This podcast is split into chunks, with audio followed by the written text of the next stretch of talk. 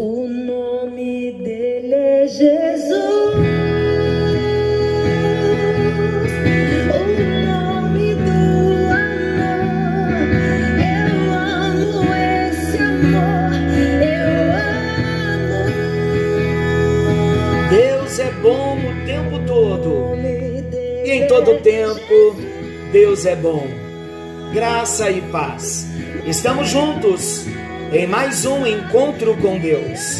Eu sou o pastor Paulo Rogério, da Igreja Missionária no Vale do Sol, em São José dos Campos.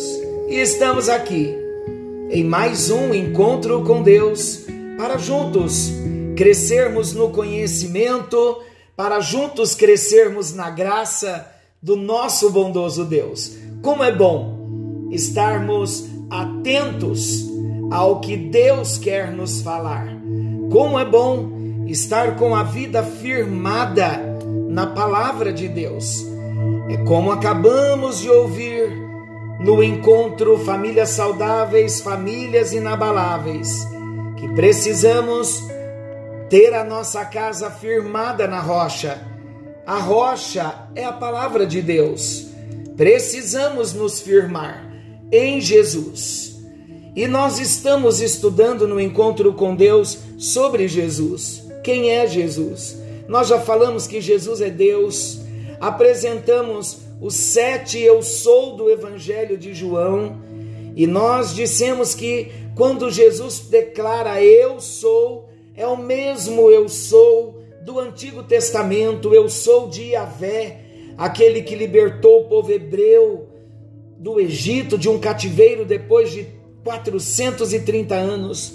Esse mesmo Deus, ele é Jesus, ele é o Emanuel, ele é Deus conosco. Já vimos que Jesus é eterno, que ele não foi criado, que ele sempre existiu. Falamos que quando ele nasceu, ele sempre existiu, não veio a existir após o seu nascimento. E quando nós falamos de nascimento de Jesus, nós lembramos que Jesus também é homem. Então nós vamos falar no encontro de hoje sobre a humanidade de Jesus. E quando nós falamos da humanidade de Jesus, preste bem atenção no que eu vou dizer. Quando nós mencionamos, estudamos e até mesmo quando nós cremos na humanidade de Jesus, de modo algum nós estamos diminuindo a divindade de Jesus. O fato dele ter sido homem não quer dizer que ele não tenha que ele não seja Deus. Em nada a humanidade aflige, interfere ou contrasta com a divindade. Jesus foi 100% homem e 100% Deus. 100% Deus e 100% homem. Então vamos partir desse princípio. Jesus era Deus homem.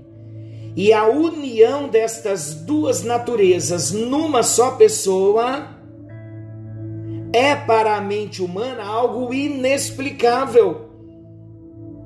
Mas é uma verdade, meus amados, indiscutível. Pode ser difícil para nossa mente tão limitada compreender um mistério tão grande como esse. Mas é real. Primeira de João, João escrevendo na sua epístola, primeira de João, capítulo 4, versículo 2. Olha o que a palavra de Deus diz: Nisto reconheceis o Espírito de Deus, o Espírito Santo. Todo espírito que confessa que Jesus Cristo veio em carne é de Deus.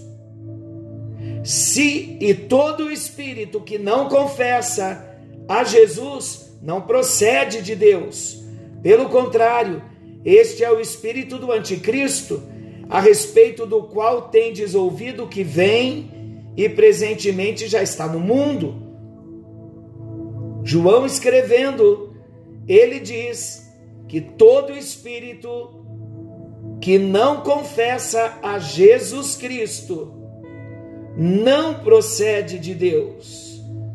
Agora, nisto, versículo 2, reconheceis o Espírito de Deus. Todo espírito que confessa que Jesus Cristo veio em carne é de Deus.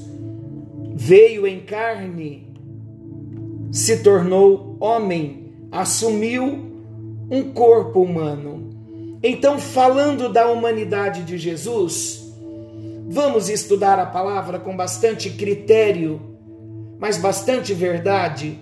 Algumas doutrinas, às vezes, elas ferem um pouquinho o nosso ouvido, devido a tantas coisas que já aprendemos ao longo da nossa vida. Mas vocês já me conhecem também há um ano de encontro com Deus que a minha proposta é falar apenas da Bíblia. Esse é o nosso propósito e é o propósito do momento encontro com Deus. Então vamos aprender que Jesus teve parentesco humano. Cristo teve parentesco humano. Se estamos falando da humanidade de Jesus, se somos de Deus, porque cremos e confessamos que Jesus veio em carne, então nós precisamos conhecer o parentesco de Jesus. Vamos para Mateus capítulo 1, versículo 18. Olha o que o Evangelho de Mateus capítulo 1, versículo 18 nos diz. Mateus 1, 18. Diz assim: Ora, o nascimento de Jesus Cristo foi assim. Estando Maria, sua mãe, desposada com José, sem que tivessem antes coabitado, sem que tivesse antes relação sexual, achou-se grávida pelo Espírito Santo. Então nós aceitamos pela fé a palavra de Deus, que diz simplesmente: Maria achou-se grávida pelo Espírito Santo. E foi por revelação divina, não foi por evidências físicas, que os profetas Ana e Simeão reconheceram que o recém-nascido era de fato o Messias prometido por Deus. Vamos para o Evangelho de São Lucas, capítulo 2. São Lucas, capítulo 2, versículos. Lucas 2, 25 ao 38. Eu vou ler alguns versículos só, porque é bastante extenso e o nosso tempo é curto você leia aí inteiro quando terminarmos o encontro com Deus. Lucas 2, a partir do versículo 25, diz assim: O cântico de Simeão.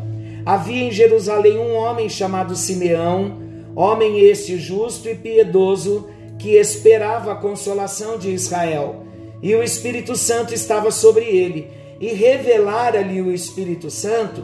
O Espírito Santo revelou a Simeão que ele não passaria pela morte antes de ver o Cristo do Senhor.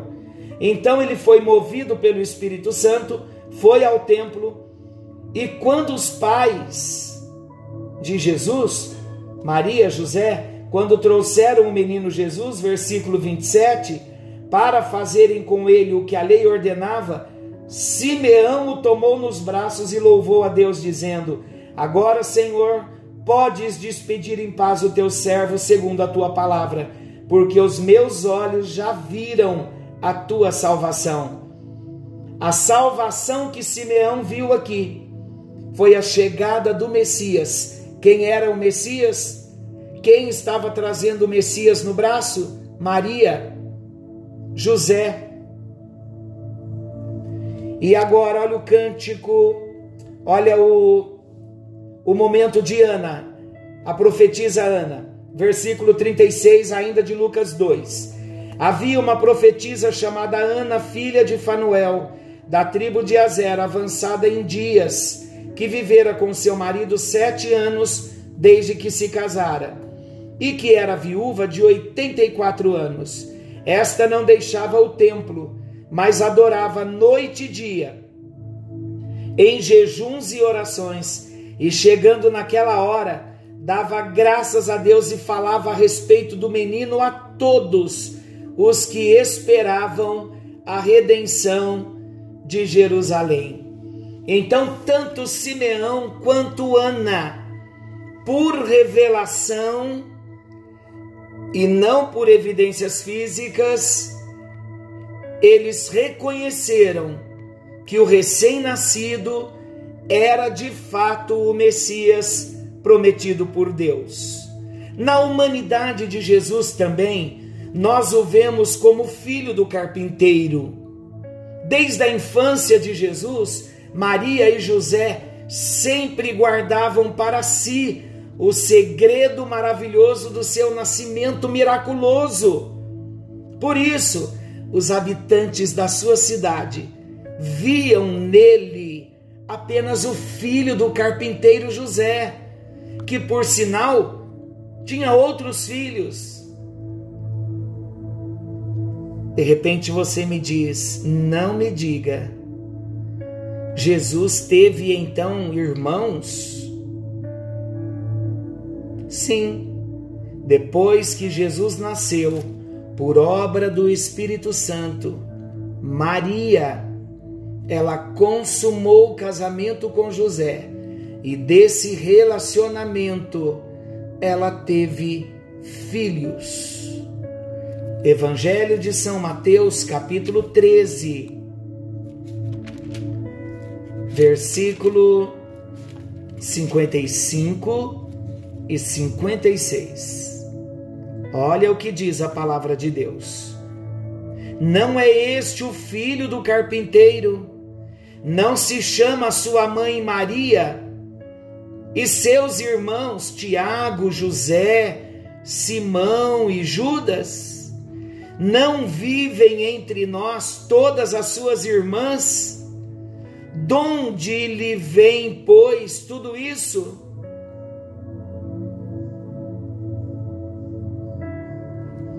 Queridos, não precisamos nos sentir feridos e agredidos pelo fato de Maria ter tido outros filhos. A Bíblia, a doutrina bíblica, ela não concorda que Maria hoje venha ser tida como virgem, a Virgem Maria, porque ela se casou depois, consumou o casamento com José e teve filhos. Não sou eu quem estou dizendo, é a Bíblia quem está dizendo. O fato de Maria ter tido filhos não tira o mérito dela ser uma mulher consagrada, uma mulher santificada a Deus. Mas Maria, ela nunca foi a nossa intercessora. Maria, ela precisou do Salvador como nós precisamos. Maria, uma mulher querida, amada, separada de Deus, Deus olhou para a terra e achou graça em Maria. E até o seu último dia, esta mulher continuou achando graça aos olhos de Deus, pela vida em santificação, uma vida consagrada. Maria, então, teve filhos e filhas, Jesus teve irmãos e irmãs. Estamos falando de Jesus como filho do carpinteiro. Ele não veio da semente de José, mas ele foi reconhecido como filho do carpinteiro, até mesmo para uma segurança do relacionamento entre Maria e José. Logo após o anúncio do anjo de que Maria estava grávida. Então José, ele protegeu a Maria. e deu um nome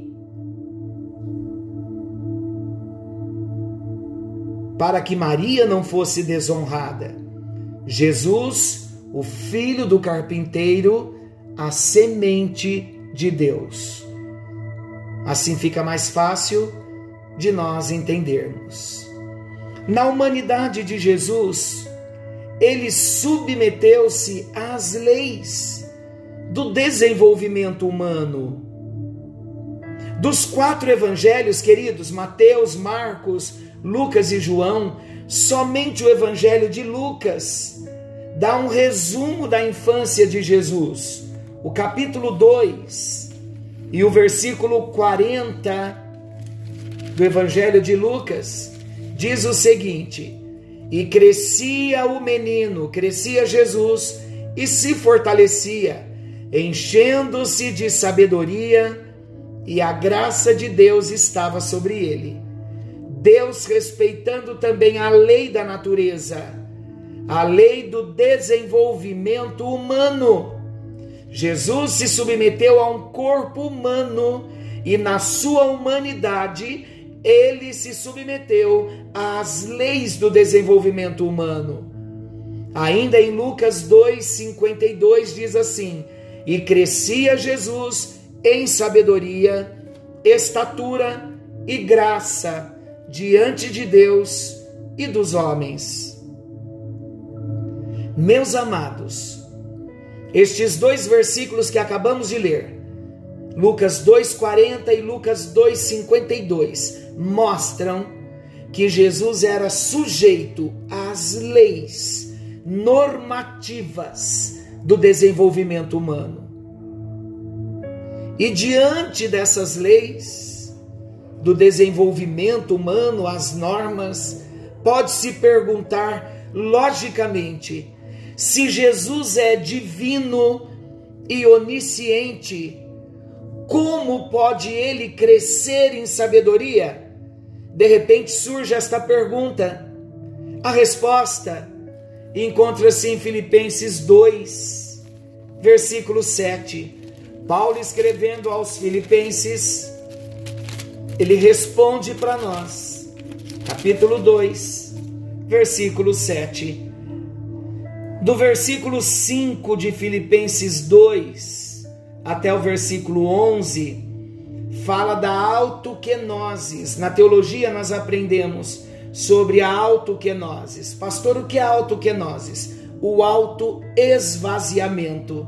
Jesus esvaziou-se, não usou por usurpação do direito como Deus, mas antes assumiu um corpo humano. Olha o que a Bíblia diz. Versículo 7. Antes a si mesmo se esvaziou assumindo a forma de servo, tornando-se em semelhança de homens e reconhecido em figura humana, a si mesmo se humilhou, tornando-se obediente até a morte e morte de cruz.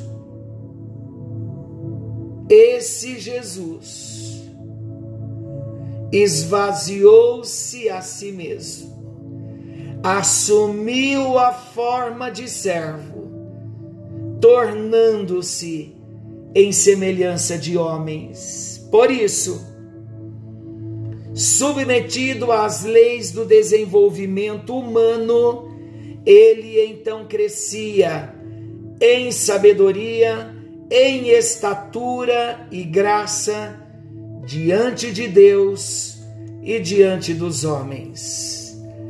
Falar da humanidade de Jesus me leva às lágrimas. Falar da humanidade de Jesus me leva às emoções. Sabe por quê? A pergunta que vem ao meu coração: como pode Jesus, sendo Deus, se submeter a um corpo humano às leis, às normas de um desenvolvimento humano normal. A única resposta que eu encontro amor. Um Deus que se esvaziou do seu trono, deixou por 33 anos o seu espaço no céu desocupado e desceu como homem para alcançar a mim e a você, para falar a nossa linguagem.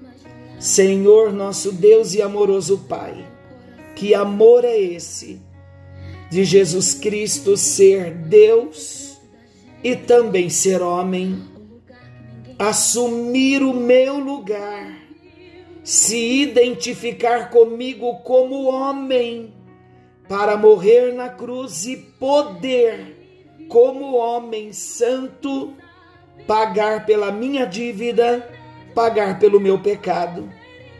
Enquanto eu viver, eu louvarei, eu agradecerei e eu adorarei, porque não há amor como o do Senhor.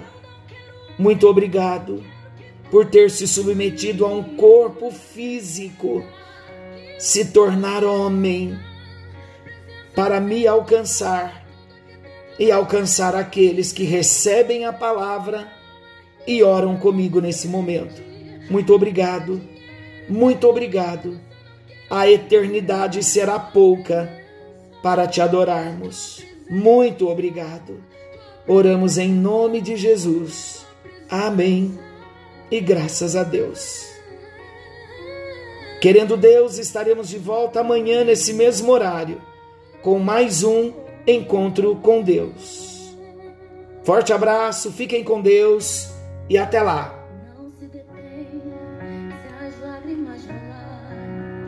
E as batidas do teu coração acelerar